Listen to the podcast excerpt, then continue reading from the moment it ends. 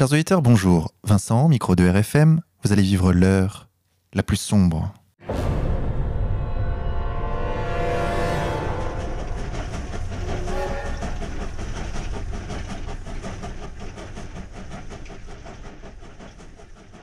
Chers auditeurs, pour cette 78e émission, nous avons le plaisir d'accueillir Aïssar Midani. Aïssar, bonjour. Bonjour. Aïssar Midani, vous êtes franco-syrienne, présidente de la fondation Descendants d'Ashtar. Vous avez vécu principalement en France jusqu'au jour où a éclaté le conflit en Syrie, événement qui vous a décidé à rejoindre la Syrie pour y vivre à Damas précisément.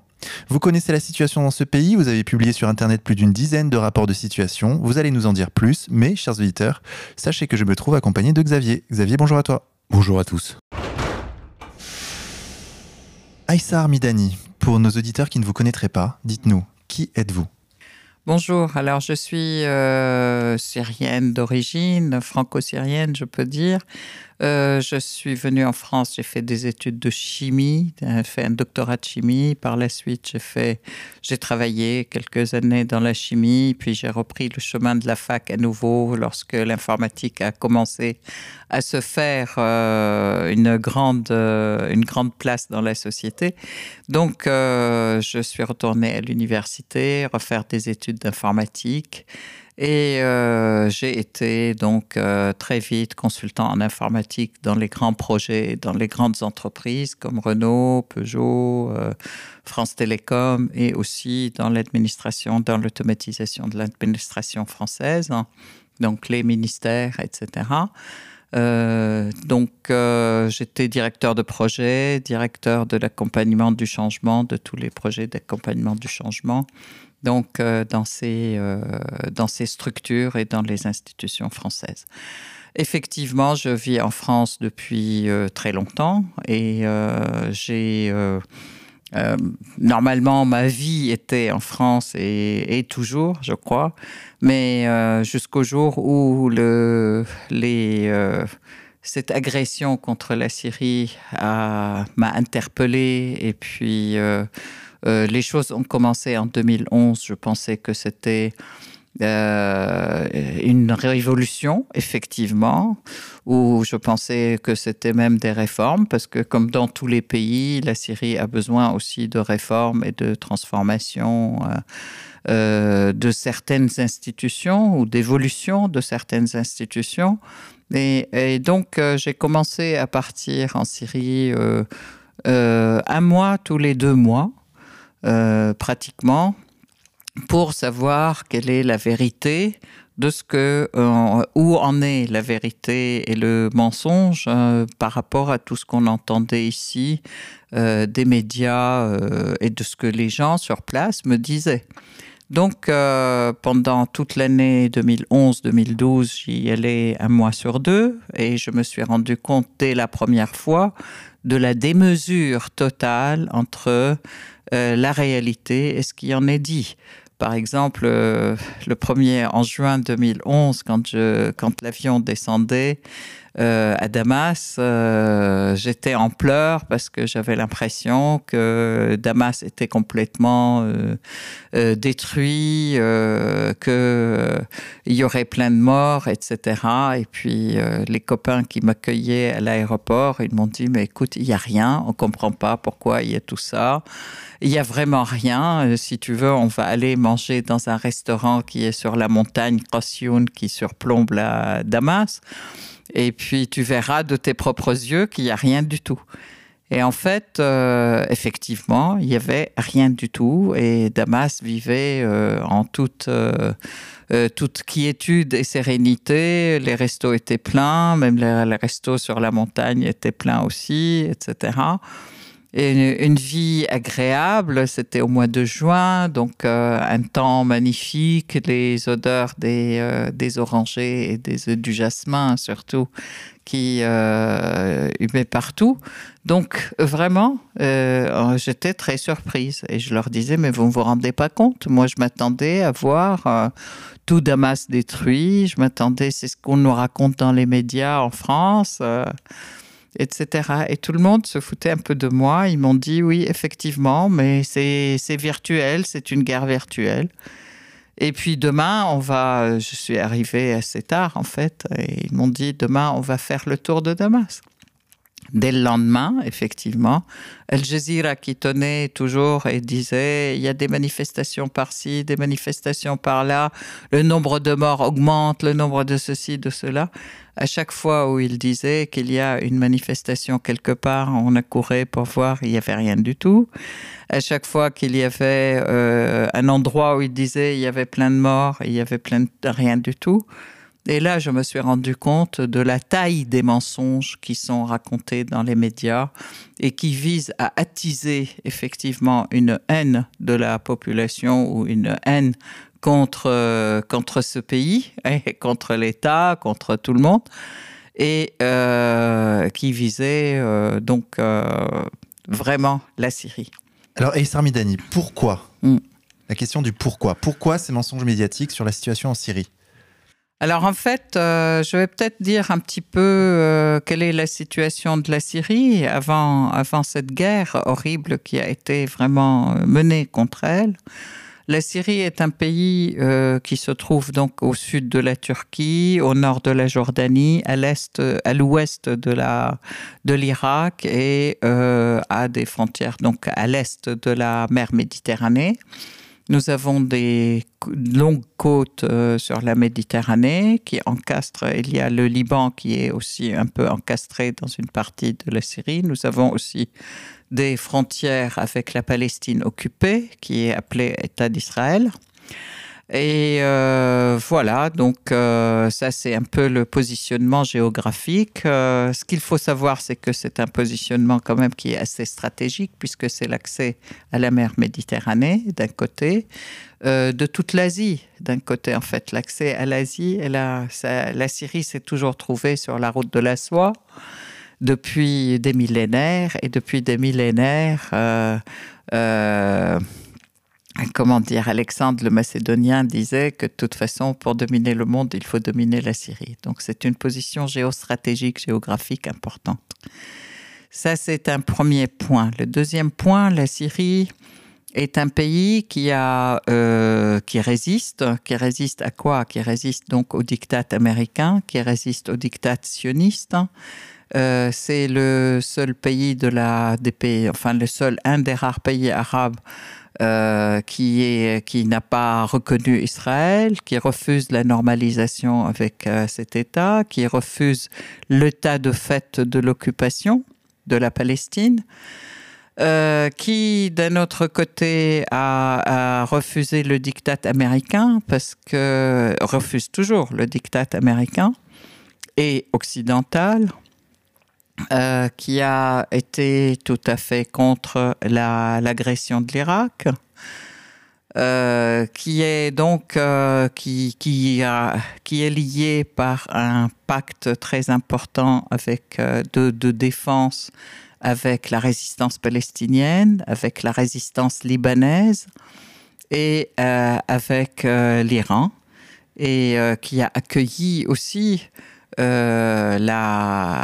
les, Irakiens qui partaient euh, de l'Irak en fuyant l'occupant américain. Donc, euh, alors que en, en 93, déjà, Colin Powell est arrivé, est venu en Syrie. Il a demandé au président Assad Bachar al-Assad, qui était déjà nouvellement arrivé au pouvoir, qui lui demandait de, euh, un, de rompre les rapports avec euh, la résistance libanaise et le Hezbollah, et avec la résistance palestinienne, et d'arrêter le soutien, de euh, rompre toutes les relations avec l'Iran, euh, trois, ne pas accepter les euh, chercheurs euh, irakiens en Syrie et ne pas accepter les réfugiés scientifiques et ni les réfugiés irakiens en Syrie. Il, a exigé aussi que la Syrie accepte le fait de l'intervention américaine en, en Irak. Alors, bien entendu, ça a été la réponse, ça a été le refus total de tout ça. Donc, euh, la Syrie a affirmé l'indépendance de sa décision et l'indépendance et puis la reconnaissance de la souveraineté de l'Irak aussi, puisque l'agression contre l'Irak, c'est une agression contre la souveraineté d'un pays indépendant. Et euh, la Syrie a accueilli très largement et bras ouverts les, euh, tous les réfugiés irakiens, pas comme des réfugiés, mais comme des Syriens. C'est-à-dire qu'ils ont été intégrés dans les écoles, ils ont été soignés dans les hôpitaux, ils ont eu un travail comme n'importe quel Syrien, etc. Et ça, bien sûr, c'est quelque chose qui n'était pas, euh, qui n'a pas plu, sans doute, aux Américains. Deuxième point, euh, donc tout de suite après, la Syrie a été sous embargo. Embargo, embargo euh, euh, technologique, embargo euh, économique, donc depuis 93, depuis 2003, pardon. en fait, malgré cet embargo, la Syrie accusait un développement économique 6 à 7% par an, alors que tous les pays occidentaux, dans les années, la première décennie des années 2000, euh, jusqu'à 2011 en fait, hein, se débattaient de crise économique en crise économique. La situation du chômage était catastrophique en Europe, alors qu'en Syrie, bon, les gens euh, euh, avaient un bon niveau et la Syrie se développait très correctement. En 2010, la Syrie avait aussi zéro dette, zéro centime de dette. Ça, c'est quelque chose de très important à noter. Ça veut dire qu'elle avait tous les moyens de son autonomie de décision et indépendance de décision politique. Il n'y avait pas de moyens de pression, puisque malgré l'embargo, la Syrie se développait.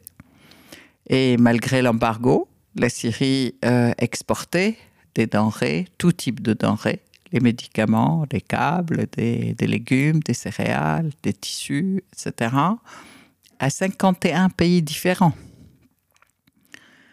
Donc, voilà, ça c'est une réalité et euh, que les pays impérialistes n'aiment pas parce qu'ils veulent absolument avoir toujours les pays qui, avec une corde autour du cou, soit des euh, des prêts internationaux de la Banque internationale, ce qui permet d'imposer ou de dicter à ces pays leur politique à la fois intérieure et extérieure.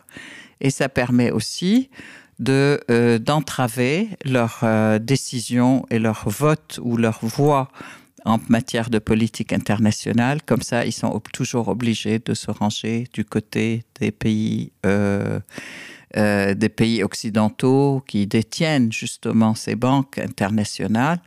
Et donc, euh, voilà, ça, correspond à des décisions internationales qui changent le rapport de force, y compris au niveau de l'ONU. Donc euh, voilà, ça c'est un petit peu la situation. En 2010, il y a eu 4 millions de touristes intellectuels en Syrie, parce que la Syrie a fait le choix d'un tourisme intelligent, un tourisme de culture, et pas du tout un tourisme de Sea, Sex and Sun, comme c'est dans d'autres pays. C'est plutôt au contraire les visites des, euh, de l'histoire de la Syrie. Là, je voudrais faire une parenthèse euh, pour dire la Syrie n'est pas un pays nouveau, c'est un pays qui a 10 000 ans d'histoire. En Syrie, il y avait euh, le, premier, euh, le premier alphabet. La Syrie a donné au monde le premier alphabet, la première note de musique. Euh, les femmes syriennes ont appris au monde l'agriculture, puisqu'on a trouvé sur un petit, une petite tablette dans la ville de Garit une, une phrase écrite en, en araméen, enfin en langue ancienne. Euh, casse ton épée et suis-moi pour planter des graines au centre de la terre, car la Syrie est le pays de et la, Syrie est, au centre de la terre. Donc voilà, les femmes syriennes ont appelé les hommes à casser leurs épées et à tirer la richesse de la terre et à créer justement cette agriculture. La Syrie a été aussi euh, à l'origine du premier traité politique dans le monde, qui ont été aussi trouvés sur des tablettes euh, dans les villes de, euh, de Garit et aussi de Mari, qui est à la frontière pratiquement irakienne. la Syrie historique, en fait, regroupait une partie de l'Irak, la Syrie actuelle, une partie de la euh, Silésie, en fait, euh, du turc, et puis plus la Jordanie, la Palestine et le Liban. C'était ça la Syrie. Euh, elle a été découpée par le traité, de, le tristement célèbre traité Sykes-Picot.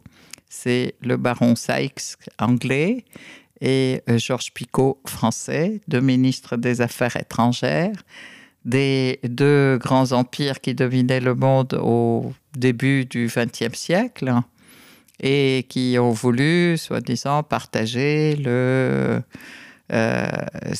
le, les, biens euh, du, grand, du grand malade qui était l'Empire ottoman à l'époque, parce que la Syrie a été parmi les pays dominés par les Ottomans pendant 400 ans. Donc euh, voilà, euh, c'est un petit peu ces données historiques qu'il est important de considérer. Le traité de Sykes-Picot a partagé la Syrie entre deux zones d'influence, deux grandes zones d'influence, une zone d'influence française et une zone d'influence britannique. La zone d'influence française comprenait la Syrie et le Liban, et l'influence britannique comprenait toute une partie de l'Irak, du Golfe, et puis euh, euh, la Jordanie et l'Irak. Donc, euh, paradoxalement, les endroits où il y a le pétrole. Bien sûr, les, Britanniques ont laissé la place aux Américains, puisque de toute façon, ils coopèrent en tout. Et puis, dès la deuxième partie, je peux dire, ou même les 20 premières années du XXe euh, siècle, hein, ben, l'Empire américain a commencé à pointer, à prendre du, de l'ampleur et a commencé à pointer du nez. Euh, coopération très forte avec euh, les Britanniques qui, eux, font les, les, les dessins politiques et les plans politiques, les Américains qui les exécutent et qui, enfin, ils se partagent les rôles, à mon avis et ils sont toujours de main dans la main dans les agressions euh, contre les autres peuples. Voilà, donc euh, tout ceci pour vous dire un peu, situer un petit peu l'ensemble euh, géographique, politique, économique de la région. et c'est vrai que la Syrie a été un pays qui a refusé l'agression contre l'Irak, l'Irak qui a été détruit par une agression américaine euh, décidée par Bush euh, euh, sur des accusations complètement fausses. Vous vous rappelez l'histoire des, des armes à destruction massive, des armes chimiques, etc. Et jusqu'à présent, il y a eu des commissions qui ont été montées et qui ont fait des recherches, etc. Les, les rapports de ces décisions, de ces commissions, ont été mis dans des fûts en fonte, fermés euh, et fermés pour 60 euh, ans à l'ONU. Et seul la clé, le responsable, le secrétaire général de l'ONU en a la clé et, il, et, et, la, promesse ou l'exigence de, ne les ouvrir que dans 60 ans. Donc, en fait, euh, après, nous avons entendu quand même aller sur la, euh, sur, de la bouche de Tony Blair lui-même, euh, Tony Blair qui était le premier ministre britannique, au moment de l'agression contre l'Irak. Hein. Il a bien dit, ben, on s'est trompé, ben, il n'y avait rien, il n'y avait pas d'armes de, destruction massive. Mais enfin, bon, on a quand même bien fait d'attaquer l'Irak. Un million et demi de morts, un pays complètement dévasté, une de grandes civilisations anciennes, Babylone, euh, euh, Serjoun, euh, Nemrud, euh, des, des, grandes civilisations antiques de l'humanité, pas seulement de la région, ont été détruites.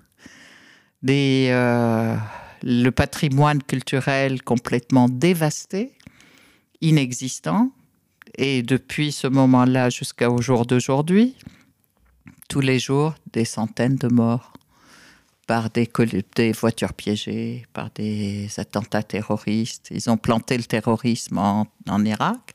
Il n'y avait pas de terrorisme, mais ce sont les Américains qui l'ont planté. Donc euh, voilà, c'est aujourd'hui, on se retrouve avec terrorisme en Irak, terrorisme en Syrie, euh, toujours sous prétexte de démocratie et de liberté. Voilà, euh, Xavier? D'autant que la République arabe syrienne répondait à tous les critères occidentaux, c'est-à-dire que Bachar el-Assad avait été formé euh, à Londres, je crois qu'il est ophtalmologiste de, profession, euh, le droit des femmes est respecté, la liberté du commerce, enfin tous les critères, tous les canons occidentaux étaient vraiment validés. Les deux choses dont vous nous expliquez qui dérangeaient, c'est sa position stratégique au cœur du croissant chiite et son refus de la dette. Enfin, moi, je, euh, je ne parlerai pas de croissance chiite parce que ça, c'est aussi une, euh, une, description ou un narratif qui est complètement occidental. Parce que l'Iran est un pays euh, où il y a tout le monde. C'est vrai que c'est une. c'est un pouvoir, disons, où la religion est prépondérante, mais euh, c'est un pouvoir qui euh, respecte les autres religions. Il y a des juifs en Iran, il y a des sunnites, il y a des chiites, il y a des gens de tout, il y a des yézidites, il y a même des, gens qui n'ont pas de religion, mais qui ont aussi la, possibilité de pratiquer la vie qu'ils veulent. Donc ça, c'est un point qui est très très important aussi.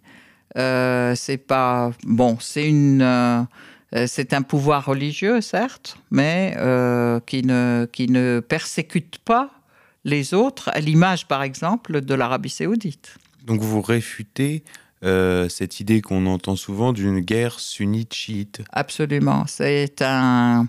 ce concept de guerre sunnite-chiite est une volonté. Et c'est la volonté, effectivement, des Américains, mais surtout des sionistes, hein, euh, des sionistes qui occupent la Palestine parce qu'ils veulent par un euh, par une euh, logique, par l'établissement d'une logique dans la région, faire reconnaître la judaïté de l'État d'Israël. Et depuis dix ans, on assiste effectivement à, ce, à cet objectif d'Israël qui est devenu très important, la judaïté de l'État d'Israël. La judaïté, pourquoi? Parce qu'ils veulent expulser tous les Palestiniens et ils veulent expulser tous les non-juifs, en fait.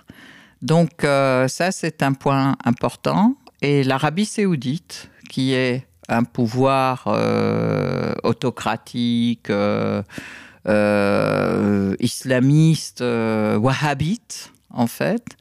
Ça, c'est important à distinguer de l'islam en général, parce que c'est une secte du, de l'islam qui est une secte utilisée vraiment pour tuer tous les autres. Hein. Je ne dis pas que ça n'est pas arrivé dans l'histoire de l'islam, c'est arrivé, mais c'est une secte qui a été largement abolie. Et puis, euh, l'islam, euh, euh, je peux dire, modéré, logique, qui se réfère au Coran, qui est rationnel, etc., avait pris la place dans tous les autres pays, notamment en Syrie. Et aussi, une des raisons qui fait que euh, que l'Arabie saoudite dire, cherche à reprendre ce flambeau de la fitna, en fait, de créer une guerre confessionnelle sunnite, chiite, etc. C'est quelque chose qui a été actionné par les Américains, qui sont qui ont un lien avec l'Arabie saoudite, qui n'est pas un lien, mais c'est un lien de maître à esclave, je peux dire. Les Saoudiens sont euh, esclaves des États-Unis puisqu'ils ont été créés euh, par les Britanniques et par les Américains. Ils ont un traité de, euh, de défense, c'est-à-dire que les Américains offrent la, la, la, protection de la famille saoud contre des, euh, des contrats et contre des, pratiques complètement euh, euh, non souveraines, je peux dire, contre le fait que d'abord l'Arabie saoudite donne toutes ses richesses en, pétrole en dessous du prix pratiqué mondialement, que euh, ils se soumettent complètement en fait à la politique américaine et qu'ils fassent ce que les Américains leur demandent contre la protection de cette famille qui reste au pouvoir. Donc, euh, d'où aujourd'hui, on voit, et, depuis euh, depuis dix ans, les Saoudiens qui achètent pour des milliards de dollars des armes aux Américains, euh, et qui, avant, il les jetait dans la mer et maintenant, il les utilise pour créer la, le, pour armer les, euh, euh, les terroristes dans le monde. Alors, je reviens à un point parce que tout est lié. L'Afghanistan. L'Afghanistan avait un gouvernement qui était proche de l'Union soviétique, un gouvernement progressiste, laïque, etc. Et en fait, l'Arabie saoudite a été euh, dépêchés justement pour recruter des, euh, euh, des, des, gens, les recruter, les entraîner, les armer, etc. C'est eux qui ont créé le terrorisme, Ben Laden, Al-Qaïda, etc. Ils avaient créé, Al-Qaïda à ce moment-là. Et donc sur ordre des Américains qui ont été dépêchés et les talibans qui ont été dépêchés en Afghanistan contre l'État communiste hein, qui était proche de, de l'Union soviétique. Et depuis ce moment-là, ben, c'est le terrorisme. L'Afghanistan a été transformé en terre labourée, alors que c'était un pays qui abritait une civilisation absolument euh, aussi millénaire et où il faisait bon vivre, euh, qui, qui avait aussi énormément de, euh, comment dire, de, trucs archéologiques des civilisations passées, etc.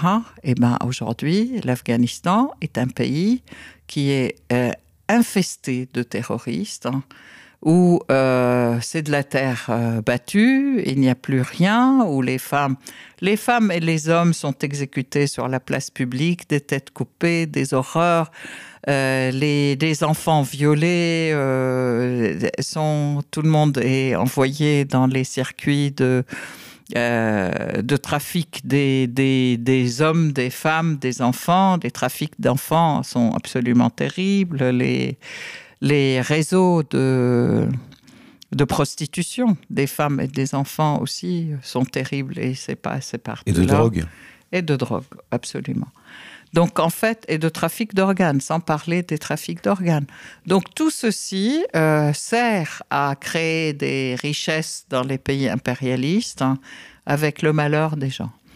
C'est exactement la même logique qui a été appliquée en Irak, et euh, aujourd'hui en Syrie. Alors justement, pour revenir sur la Syrie, il y a un mensonge, enfin il y a une, une affirmation concernant le gouvernement syrien qu'on entend partout dans les médias, tout le temps, permanence, c'est Bachar al-Assad est un dictateur. Il tue son peuple. En plus, il tue son peuple et en plus c'est un dictateur. Qu'est-ce et que Alep, c'est Guernica. Qu'est-ce que vous répondez précisément euh, sur cette affirmation? Bachar al-Assad est un dictateur alors, euh, Bachar al-Assad n'est pas un dictateur. Il a été quand même élu deux fois par le peuple. Ça, c'est un premier point. Euh, dictateur, euh, moi, je ne... enfin bon, c'est une image, c'est une manière de diaboliser les gens. Euh, c'est aussi, moi je préfère plutôt dire ce qui est en Syrie, en fait, au niveau des droits déjà. En Syrie, il y a un front, qui, un front de sept partis politiques qui gouvernent avec le parti base qui est à, la, à, leur tête. Alors le parti basse est un parti qui est à la fois nationaliste mais aussi à la fois socialiste. Donc euh, la, partie économique, elle est vraiment euh, très similaire et je peux dire très semblable à la partie au pays euh, d'obédience euh, socialiste communiste, c'est-à-dire que euh, il y a l'État, c'est l'État-providence, je peux dire, euh, L'État prend en compte, alors vous avez euh, l'enseignement est gratuit, euh, la, santé est gratuite, on va à l'hôpital, on vous demande même pas votre carte d'identité, vous sortez avec le traitement et vos médicaments. sans qu'on vous demande rien. la Syrie l'État syrien s'est beaucoup occupé de la santé du peuple. Il s'est beaucoup occupé aussi de l'instruction parce qu'en 2010, on a commencé à être euh, à 0% d'analphabétisme. C'était la première année où il y avait l'analphabétisme était complètement enrayé où aussi la pauvreté était complètement enrayée. Et euh, là, je reviendrai sur l'histoire de la pauvreté et des critères euh, des pays occidentaux et de l'ONU. Euh, donc, euh, tout le monde a son toit, tout le monde mange à sa faim. Euh, le kilo de pain coûte 3, centimes d'euros dans ce pays. il y a cette denrée qui était systématiquement subventionnée, c'est le pain, le riz, le thé, le sucre, le fioul, le mazout, en fait. Et euh, aussi, euh, il y a encore une denrée qui est subventionnée.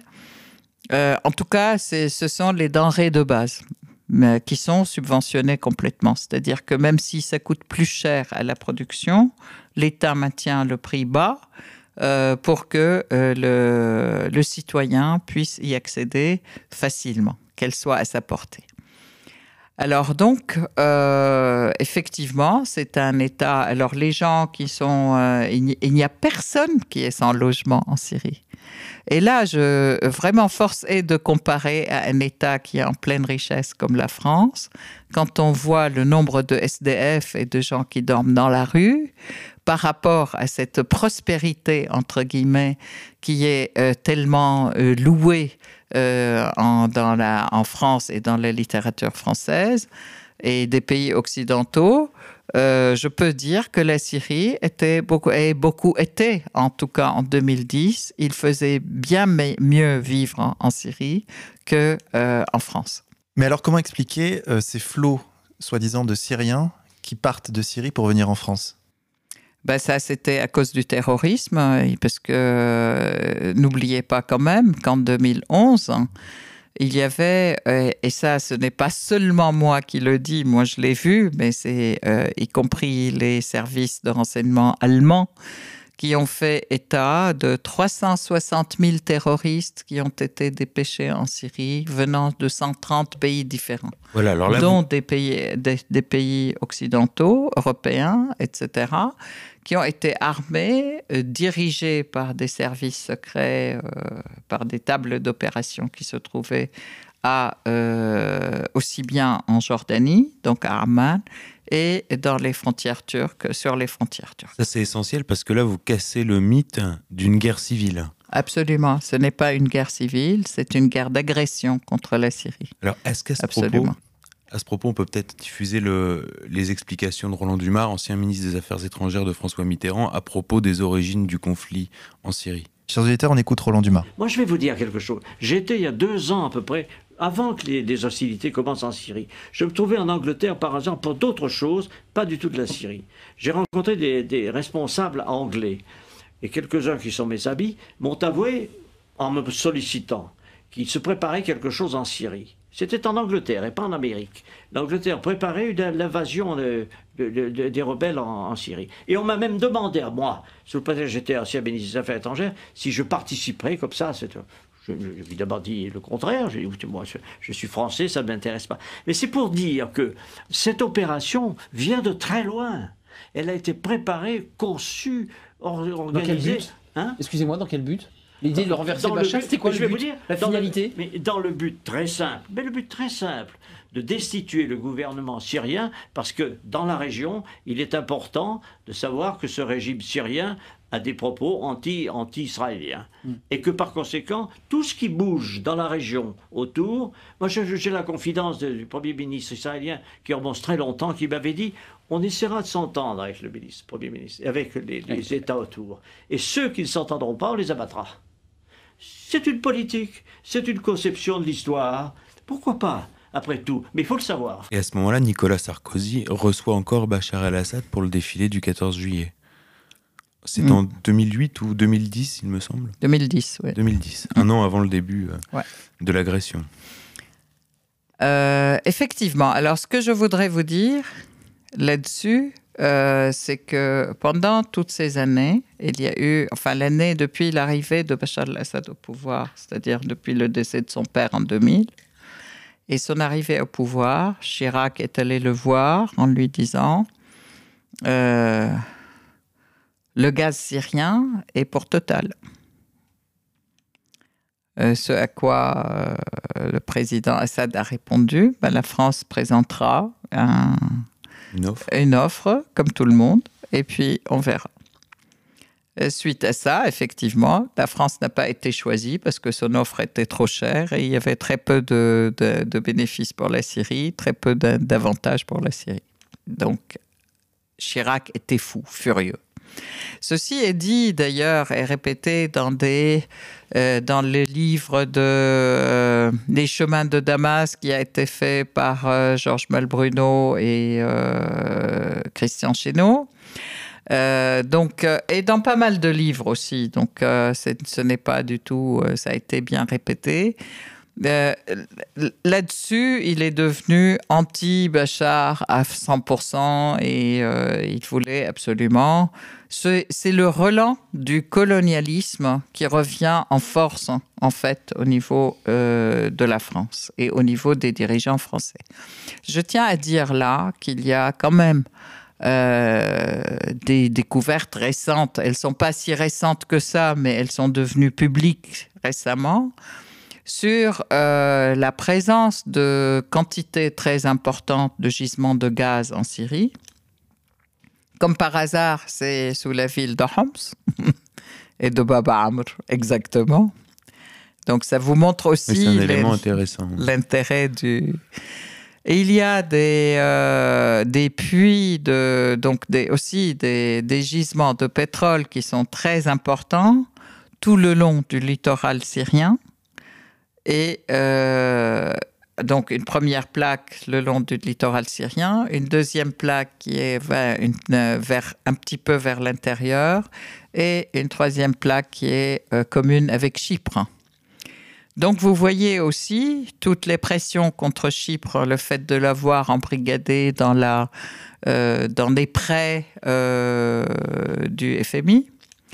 Euh, et puis imposant une euh, politique à Chypre qui est, euh, qui est peut-être contraire à leur souveraineté nationale, mais qui vise justement à l'exploitation de ces, de ces... Parce qu'ils ont une richesse, donc il faut les enfoncer dans des prêts par-dessus la tête, comme ça, ils sont sous tutelle, et puis on, on exploite leur pétrole.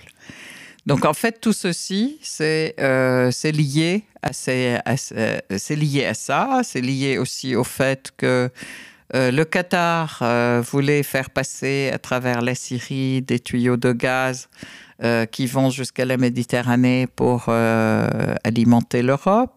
Pour faire concurrence à la Russie. Oui, alors effectivement, c'est le gaz, le gaz qatari faisait de fait parce que l'objectif c'est l'Europe en fait. Mhm. Et l'Europe n'a rien, donc elle est toujours euh, consommateur, je peux dire, de gaz et acheteur de gaz, aussi bien du Qatar que de la Russie que des autres pays. Mais c'est vrai que ce, ces, tuyaux de gaz qui partaient de Qatar à travers la Syrie faisaient obstruction au euh, passage du gaz iranien Mhm. en fait, à travers la Syrie euh, pour la vers la Méditerranée. Donc, euh, et puis la Russie, la Russie, elle veut passer ces tubes de gaz à travers la Turquie, en fait. Et euh, donc, c'est, il y a conflit d'intérêts. Donc, en fait, lorsque Qatar a, a, demandé, a exigé de la Syrie en fait ça. Bon, ben non, la Syrie était liée par des relations beaucoup plus euh, vieilles et beaucoup plus fortes avec l'Iran. Et donc la Syrie a refusé ce, euh, ce passage des tuyaux de gaz, du gazoduc qatari.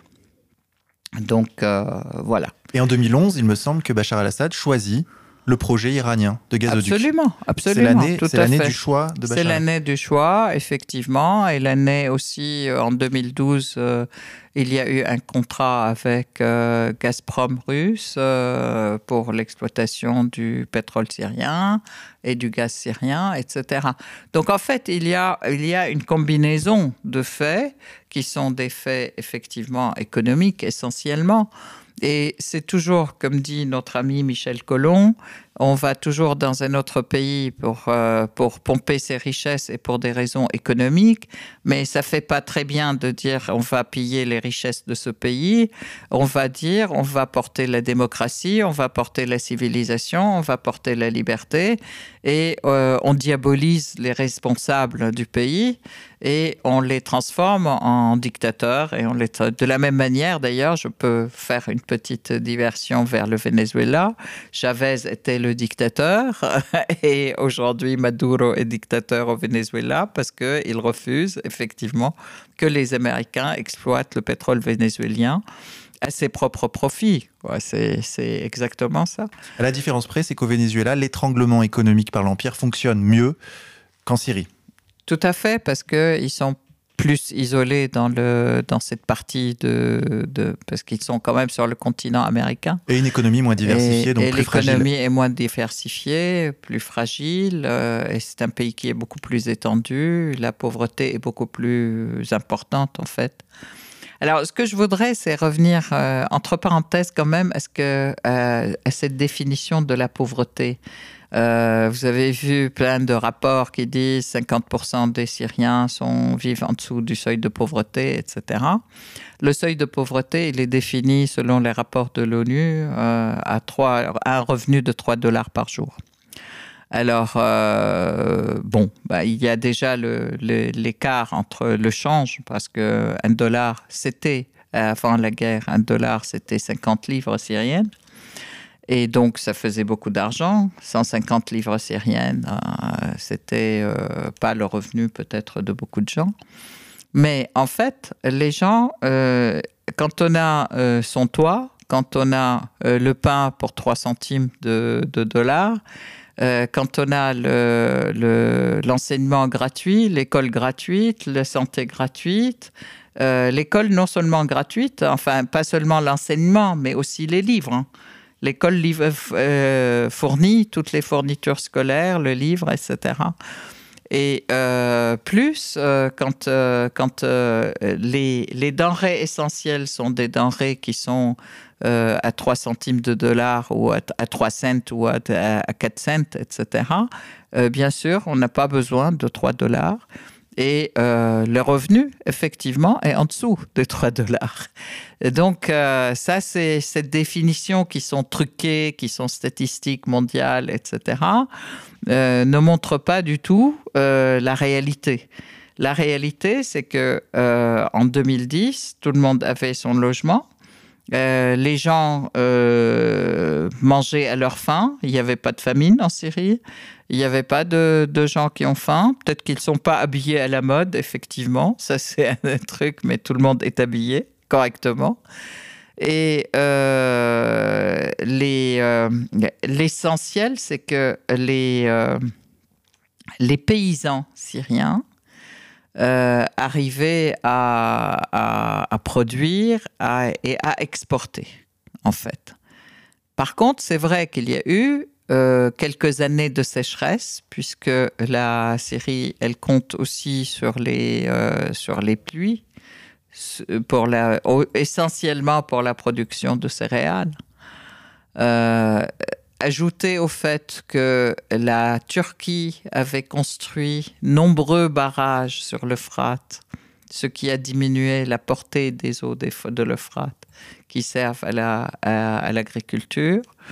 Tout ceci a fait qu'il y a eu effectivement, surtout dans le nord-est de la Syrie, donc dans la zone de Hasakeh, etc., beaucoup de travailleurs saisonniers euh, dans l'agriculture qui se retrouvaient sans travail et qui sont allés euh, renforcer ou renflouer, je peux dire, les bidonvilles autour des villes de Alep, Latakia et Damas. Voilà.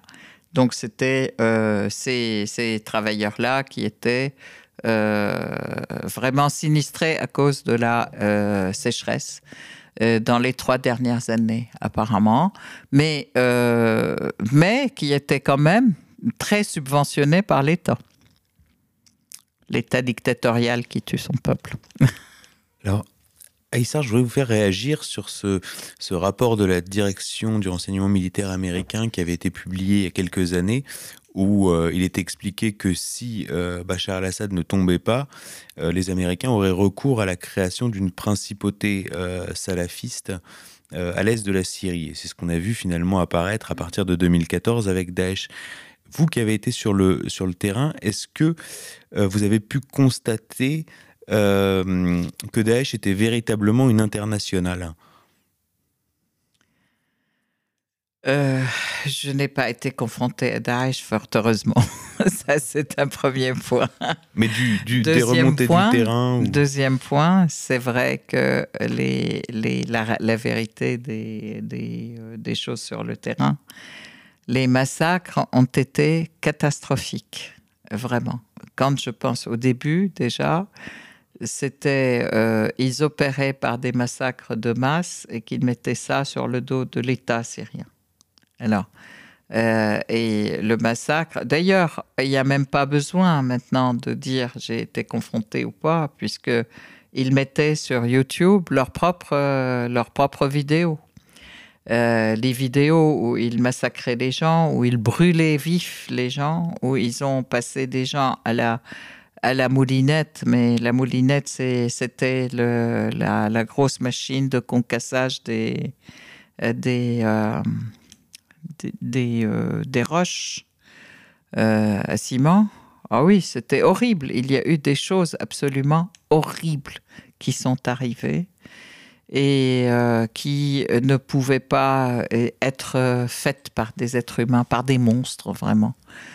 La question, euh, tout le monde se posait la question, comment ça se fait? D'abord, il y a eu une diffusion importante d'une drogue qui s'appelle le Keptagone. Keptagone, c'est une euh, drogue qui coûte pas cher, qui crée très vite des lésions dans le cerveau et qui crée très vite une addiction dans les 24 heures. Et tous ces gars étaient complètement drogués.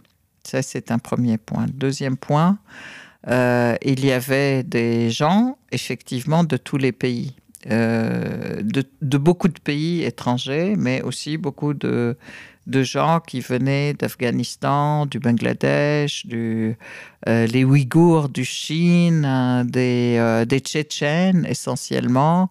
beaucoup de Tchétchènes, beaucoup de Libyens, beaucoup de Saoudiens, des, gens des pays du Golfe, euh, des gens du, euh, euh, surtout des Azerbaïdjanais, etc., des, gens qui sont du Turkistan, du, du Kurdistan, de partout, Euh, là-dessus, euh, un rapport du, euh, des services de renseignement allemands, en fait, qui disait, qui était vraiment, il y a un premier rapport qui est sorti déjà dès, 2012 et puis qui a été confirmé en 2015, en fait, un autre rapport qui a confirmé ces données. Et il y avait plus de 130 nationalités différentes.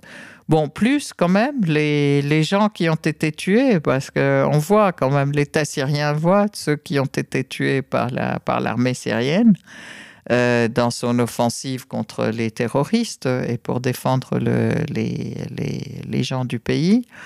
Euh, des nationalités, toutes des nationalités différentes, euh, venant de tous les pays.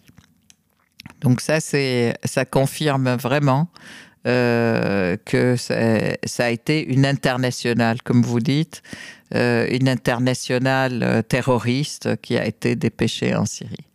Avec quel argent et par quelles frontières Alors l'argent, c'est toujours l'argent de l'Arabie saoudite et du Qatar.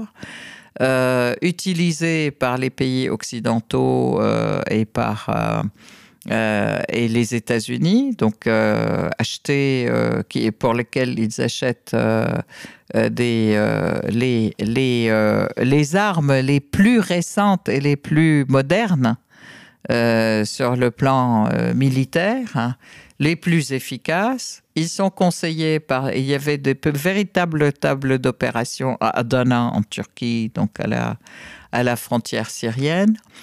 Euh, les premiers temps, donc, ils ont poussé par des massacres, ils ont poussé les gens à se, à partir. Donc là, je réponds à votre question sur les réfugiés. Euh, ils ont poussé les gens à partir euh, en leur disant de toute façon l'État va vous tuer, etc. Ou c'est nous ou c'est l'État. Donc ils les ont poussés à partir. Euh, là-dessus euh, dans les pays frontières. Donc les pays frontières, d'abord c'est la Turquie. La Turquie avait planté des tentes dès février 2011, donc deux mois avant qu'il n'y ait quoi que ce soit en Syrie. Il y avait des tentes et les gens demandaient qui sont ces tentes? C'est pour les réfugiés syriens. Ah bon? Bizarre. Euh, d'ailleurs, euh, dans d'autres pays, il y avait aussi même des immeubles qui se faisaient construire, etc. Pour qui? C'est pour les réfugiés syriens. Euh, au Liban, c'était pareil. En Jordanie, c'était pareil. Donc les, Syriens ont été poussés à partir par la peur. Ils ont, ils ont été poussés de manière obligée aussi par les terroristes à partir hors les frontières dans ces camps de réfugiés, ces camps de réfugiés sont devenus de véritables euh, camps de recrutement des terroristes, un vivier pour leur recrutement euh, forcé. C'est-à-dire, euh, ils, prenaient tous les gars, tous les garçons, tous les, euh, les garçons à partir de 15 ans et tous les hommes. Ils les recrutaient de façon forcée aussi pour les, euh, pour les organisations terroristes hein, et les obligeaient à se battre, les obligeaient aussi à, à creuser des tunnels. Il y a beaucoup, beaucoup de personnes qui ont été utilisées pour les tâches difficiles aussi comme ça et qui sont, et quand ils les utilisent pour les, euh, pour les tâches euh, militaires, ils les mettent au devant de la scène pour que ce soit eux les premiers tués. Donc, et ceux qui donnent les ordres derrière sont toujours les étrangers. C'est d'ailleurs pour ça que ça a favorisé euh, très rapidement aussi le mouvement de, de de reddition ou de retour dans le sein de la patrie euh, pour pas mal de combattants, et ce qui fait euh, parmi eux là des pas mal de ces terroristes qui ont euh, qui, essayaient de fuir et rejoindre le camp de la les lieux qui sont sous contrôle de l'État syrien en disant on veut revenir à une vie normale, etc. Mais en fait, eux, ils tiraient dessus. Enfin, ils leur tiraient dessus les terroristes les empêchaient, leur tiraient dessus et ont augmenté la dose de euh, propagande qui leur faisait peur de l'État syrien en leur disant toujours vous allez être arrêtés, vous allez être torturés, vous allez être dans les prisons d'Assad, etc. On ne va pas vous, vous amnistier. Jusqu'au jour où il y a eu effectivement euh, à partir de 2013 des, lois d'amnistie en fait pour ces gens Et en 2014 a commencé les amnisties pour tous ceux qui reviennent, rejoignent le, le, le, camp de la patrie et ceux qui se repentent, entre, entre guillemets. Donc, en fait, là, je peux dire aujourd'hui, euh, euh, le nombre de ces personnes augmente énormément. Euh, parmi eux, nombreux sont ceux qui rejoignent l'armée syrienne ce qui a aussi euh, augmenté l'efficacité de l'armée syrienne, puisque ce sont des gens qui savent où se trouvent les dépôts d'armes, où se trouvent les tunnels qu'ils ont creusés, où se trouvent les... Donc ils donnent vraiment des renseignements efficaces à l'armée, et ils ont été amnistiés, et ils récupèrent toute leur, euh, toute leur vie normale. Donc, et ça déplaît aussi beaucoup en fait. On voit que euh, il y a de temps en temps donc un regain de la violence contre la Syrie, un regain de la violence à la fois médiatique, mais aussi un regain de la violence sur le terrain, parce que euh, c'est vrai que personne, et les, les gens qui agressent la Syrie et qui veulent que la Syrie disparaisse, l'État syrien disparaisse et que la Syrie soit fractionnée, ils sont très mécontents de ces réconciliations et surtout de ces retours euh, des gens chez eux, etc. Donc, euh, je ne sais pas si vous vous rappelez, lorsqu'il y a eu la libération d'Alep, on a agité euh, tout un tas d'instances de, et puis une, véritable tempête médiatique contre, soi-disant, le dictateur qui tue son peuple à Alep-Est et euh, on a agité donc cette euh, campagne médiatique euh, d'abord pour des raisons soi-disant humanitaires, et puis ça n'a pas marché puisqu'il y a eu une réunion de, du Conseil de sécurité dans laquelle ils ont voulu absolument qu'il y ait une intervention sous l'article 7, une intervention militaire en Syrie. Euh, soi-disant pour sauver la population du dictateur qui la tue. Et puis, euh, deuxième, après, il y a eu une, assemblée générale de l'ONU dans laquelle ils ont parlé aussi de la Syrie. Ils ont cherché à avoir et en dernier lieu, Israël, la France et l'Angleterre qui ont aussi euh, essayé de, de, réunir aussi un conseil de sécurité sous prétexte que la Syrie, que Bachar al-Assad a utilisé l'arme chimique contre son peuple, déjà à Alep, déjà. Donc, euh, euh, pour Alep en fin 2016, et sans parler de, de, toute l'histoire euh, du chimique en 2013, qu'ils ont aussi agité, qui n'avait absolument aucun fondement réel et donc tout ceci euh, pour cacher le fait que effectivement euh, la population est prise en otage et comme bouclier humain par les terroristes parce que sinon ils pourraient être bombardés et justement ce qui retardait le bombardement c'est la présence d'un tas de civils autour d'eux. Et eux, ils gardaient les civils, ils les maltraitaient, ils les affamaient, etc. Mais lorsque Alep-Est a été euh, libéré, euh, on a trouvé, en fait, dans, ces, dans, ces, dans les tunnels, des caches d'armes qui permettaient de mener une guerre incroyable pendant dix ans et des quantités d'alimentation, des quantités de nourriture, de médicaments qui permettait aussi de tenir pendant au moins un an ou deux euh, pour 150 000 personnes. Donc, euh, c'était pas n'importe quoi. Plus des, euh, des, euh, des hôpitaux souterrains qui étaient super équipés. Une vraie logistique. Une vraie logistique. Donc euh, tout ceci euh, permet de dire que ce n'est pas, euh, ce ne sont pas des petites gangs qui mènent une petite guerre qui s'amusent à ça contre, les, contre leur État, etc. Mais c'est plutôt une véritable logistique, table d'opération et une véritable guerre qui est menée contre la Syrie. Alors pour conclure, hmm. une dernière question. Comment voyez-vous euh, l'avenir de ce conflit et de la Syrie en général, au vu des derniers développements internationaux, je pense à l'élection de Donald Trump, pourquoi pas celle d'Emmanuel Macron, ou encore le rapprochement euh, russo-turc. Écoutez, je pense que d'abord, euh, ce qui détermine, en fait, ce qui a déterminé pendant ces cinq années, ou sept, six et la septième année commence, ce qui est déterminant, c'est le terrain, euh, c'est la résistance du peuple syrien, c'est la résistance de l'armée syrienne, et ce sont toutes les alliances que l'État syrien a pu sceller avec de véritables amis pour euh, soutenir son action sur le terrain aussi. Euh, la Russie et l'Iran principalement. Principalement l'Iran. La Russie aussi a commencé, euh, l'Iran et la résistance libanaise qui interviennent depuis le début, et la Russie qui, est commencé, qui a commencé à intervenir à la demande de l'État syrien et en coordination avec l'armée syrienne dès octobre 2015.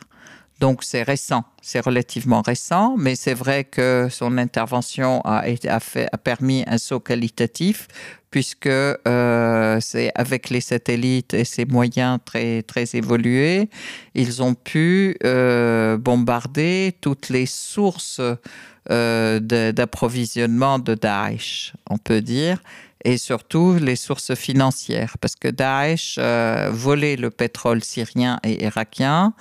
Il y avait des caravanes entières de citernes qui partaient en Turquie et qui étaient achetées par le fils d'Erdogan en Turquie.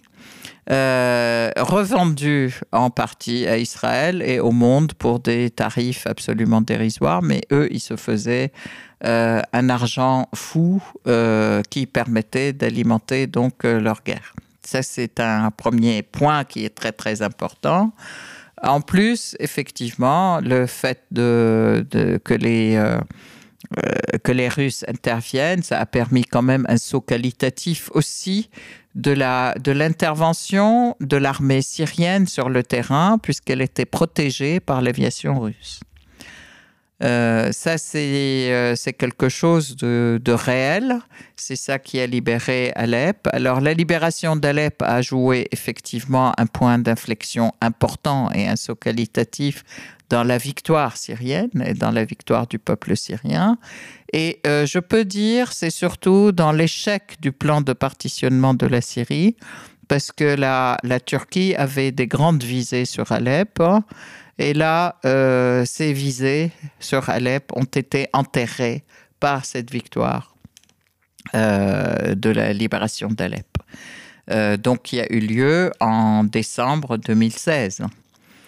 je peux dire aussi là-dessus, alors, ce qui est déterminant, donc, c'est la situation sur le terrain qui continue. Alors, il y a l'axe militaire, mais il y a aussi l'élargissement de euh, toutes ces réconciliations qui font aujourd'hui tache d'huile et euh, qui ont été aussi faites par, euh, par les, un jeu important et intéressant entre la diplomatie, la politique et aussi bon, la coercition, mais aussi par euh, une permissivité de l'État syrien qui a mis en avant euh, une loi d'amnistie pour tous ceux qui reprennent euh, le chemin de la patrie. Là-dessus, je crois que c'est une grande première dans l'histoire. où les, dans un pays en, guerre comme ça, la réconciliation a lieu en même temps que la guerre, en fait.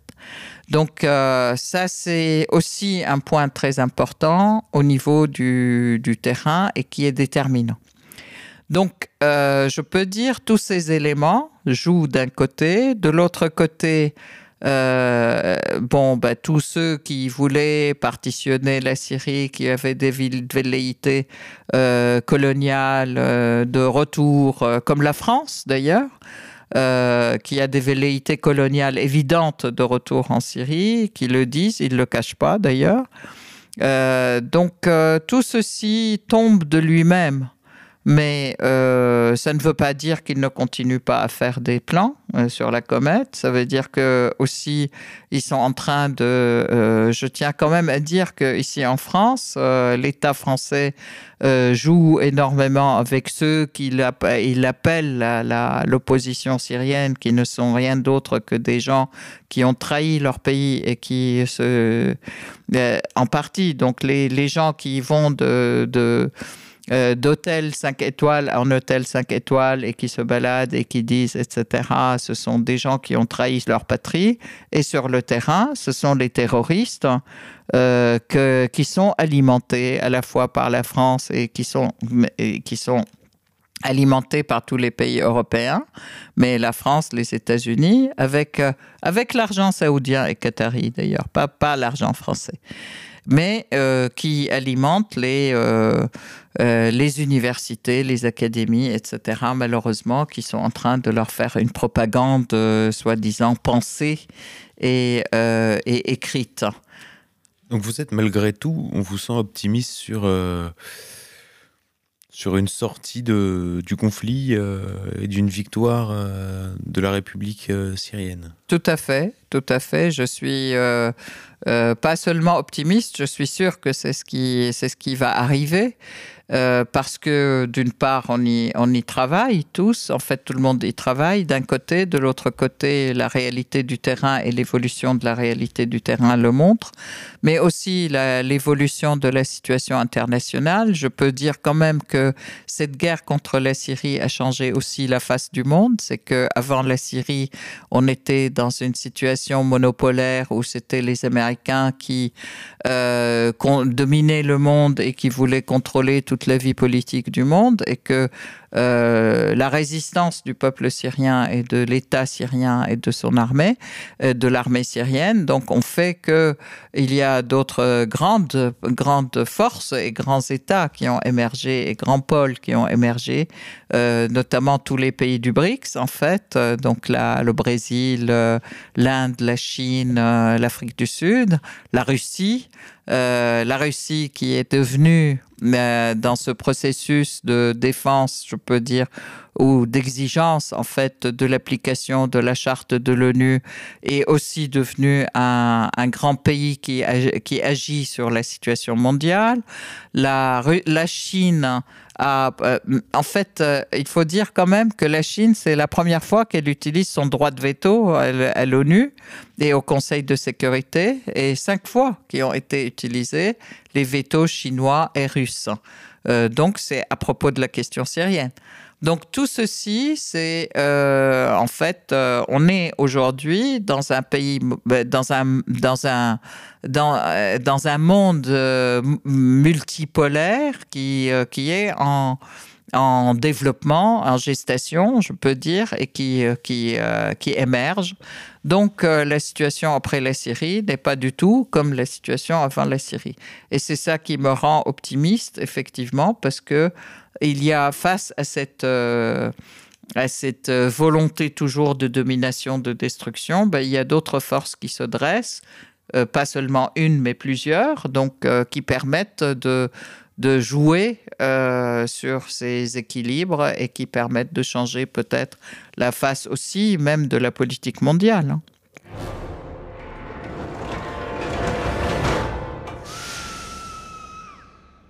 Aïssar Midani, Merci beaucoup d'avoir participé à cette émission, une émission très claire. Hein. Moi, je suis resté là à vous écouter avec euh, beaucoup d'intérêt. C'était passionnant. Merci. C'est moi qui vous remercie. Alors, comment les auditeurs peuvent-ils faire pour vous retrouver euh, Est-ce que, est que vous avez un blog? Est-ce que vous avez un site internet? Alors, en fait, euh, il y a pas mal de conférences qui sont sur YouTube, effectivement. Euh, ils peuvent taper mon nom tout simplement sur YouTube, A-Y-2-S-A-R, euh, plus loin Midani, M-I-D-A-N-I. Et euh, ils ont peut-être, ils auront toutes les conférences. Il y en a eu, il y a eu pas mal d'interviews aussi à la télé en français, en anglais, en arabe, etc. Donc on peut, on peut retrouver comme ça. Malheureusement, je n'ai pas de blog, mais peut-être que c'est quelque chose à faire. Merci beaucoup. Xavier, on se retrouve la semaine prochaine pour une nouvelle émission. À la semaine prochaine. Chers auditeurs, avant de se quitter, je vous informe de la sortie d'un nouvel ouvrage chez les éditions Contre-culture, un recueil des plus beaux dessins de Bluge, le fameux dessinateur des dessins de la semaine. Bluge, dessin d'actualité 2006-2016. C'est chez Contre-culture, 79 pages pour 19 euros. N'hésitez pas à le précommander sur www.contreculture.com. Du côté d'égalité et réconciliation, Adrien Sajou, l'auteur du livre Sociologie du gamer chez Contre-culture, donnera une conférence le dimanche 21 mai à Dijon intitulée Jeux vidéo, joueurs et sociétés de consommation, de la crise du capital au virtuel intégral. N'hésitez pas à vous inscrire à l'adresse conf conf.er.dijon.gmail.com. Nos camarades de Dijon vous attendent nombreux. N'hésitez pas non plus, chers auditeurs, à vous inscrire au tour anniversaire ER, tournée qui se déroule à travers toute la France pour fêter les 10 ans de l'association Égalité et Réconciliation. L'occasion de rencontrer Alain Soral, les auteurs contre-culture, les sympathisants dans une ambiance festive. Les prochaines villes qui accueilleront le tour sont Lille, Lyon, Le Havre, Nantes, Strasbourg, Mulhouse et enfin Paris. Tous les renseignements se trouvent sur le site www.e-r.fr. Quant à nous, chers auditeurs, nous allons nous quitter en musique sur les notes de Siren. Son album Iter Animae est disponible sur www.contreculture.com. Nous allons écouter Alpha Centauri. Bonne écoute à tous et à la semaine prochaine.